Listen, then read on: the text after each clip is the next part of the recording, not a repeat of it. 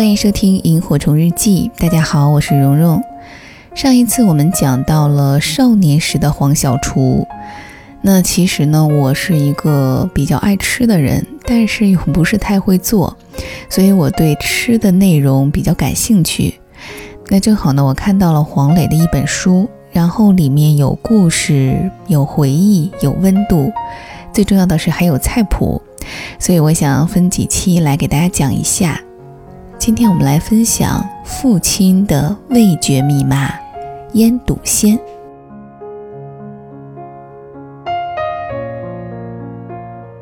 父亲是一个演员，他对我的戏剧人生的影响是至关重要的。我小的时候不喜欢演员这个职业，因为那个时候我和姐姐很难在晚上见到爸爸妈妈。下午四点多钟，他们就要去后台准备演出。爸爸妈妈提前把做好的饭菜放在蒸锅里面，我跟姐姐两个人就得自己生火热饭。夜里会迷迷糊糊听到爸爸妈妈回来了，第二天一早又会看到桌上留的零钱和纸条，让我们自己去买早餐。那个时候我的数理化学得很好，围棋也下得还不错，所以很希望从事一个和表演和演员生活没有关系的职业。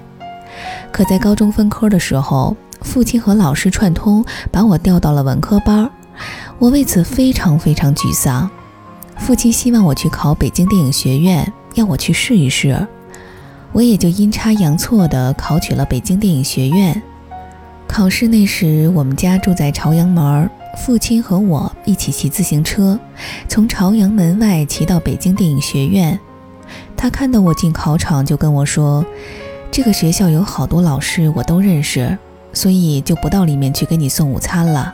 中午的时候，爸爸就在草地这儿等你。”我进去考试，父亲骑十几公里回家做饭。当我考完试的时候，父亲已经往返骑了三十公里。我看到他一个人坐在那片草地上，旁边一辆自行车躺在草地里，他抱着保温桶看着我。那是一九九零年，父亲五十四岁，比我现在还大十岁。他把亲手做的饭菜一样一样的摆在草地上，看着我吃完。就这样，我进了电影学院。就这样，我一点一点记住父亲的味道。父亲给我的传承，有艺术的传承，也有那些美食味道的传承。我小时候对腌笃鲜印象是非常深刻的。刚进入秋天，秋风起的时候。天有点凉了，父亲会去农贸市场买一块五花肉，肉买回来不能洗，不能碰水，切成几条，有手掌那么宽，两个脚掌那么长，在上面竖着划几刀，炒一点花椒盐，把花椒盐和白酒抹在肉上面，用钉子穿一个眼儿，吊上一根麻绳，裹上一张牛皮纸，挂在朝北的窗户外。等着秋风起，天凉了，肉就一点点干了，变硬了。到了冬天就有冬笋了。爸爸经常会回到家，兴奋地说：“哎呀，我买到冬笋啦！”他就在那里一层层剥开冬笋，取下吊在窗外的咸肉，放在温的盐水里泡软。买一块新鲜的五花肉，切成块儿，和笋子、咸肉三样东西一块儿放在滚水里炖。越炖汤汁就越浓，像牛奶一样。最后咸肉变成红色，鲜肉变成透明的。整个过程一粒盐都不用放，味精也不放，就是一锅纯粹的肉汤。妈妈会结百叶放在里面，爸爸会用上海话说：“这是我小时候最喜欢吃的腌笃鲜。”我现在也是一个父亲，两个小孩的父亲。我喜欢做饭。我喜欢给我的小孩做饭，我希望有一天，他们也可以记住爸爸的味道。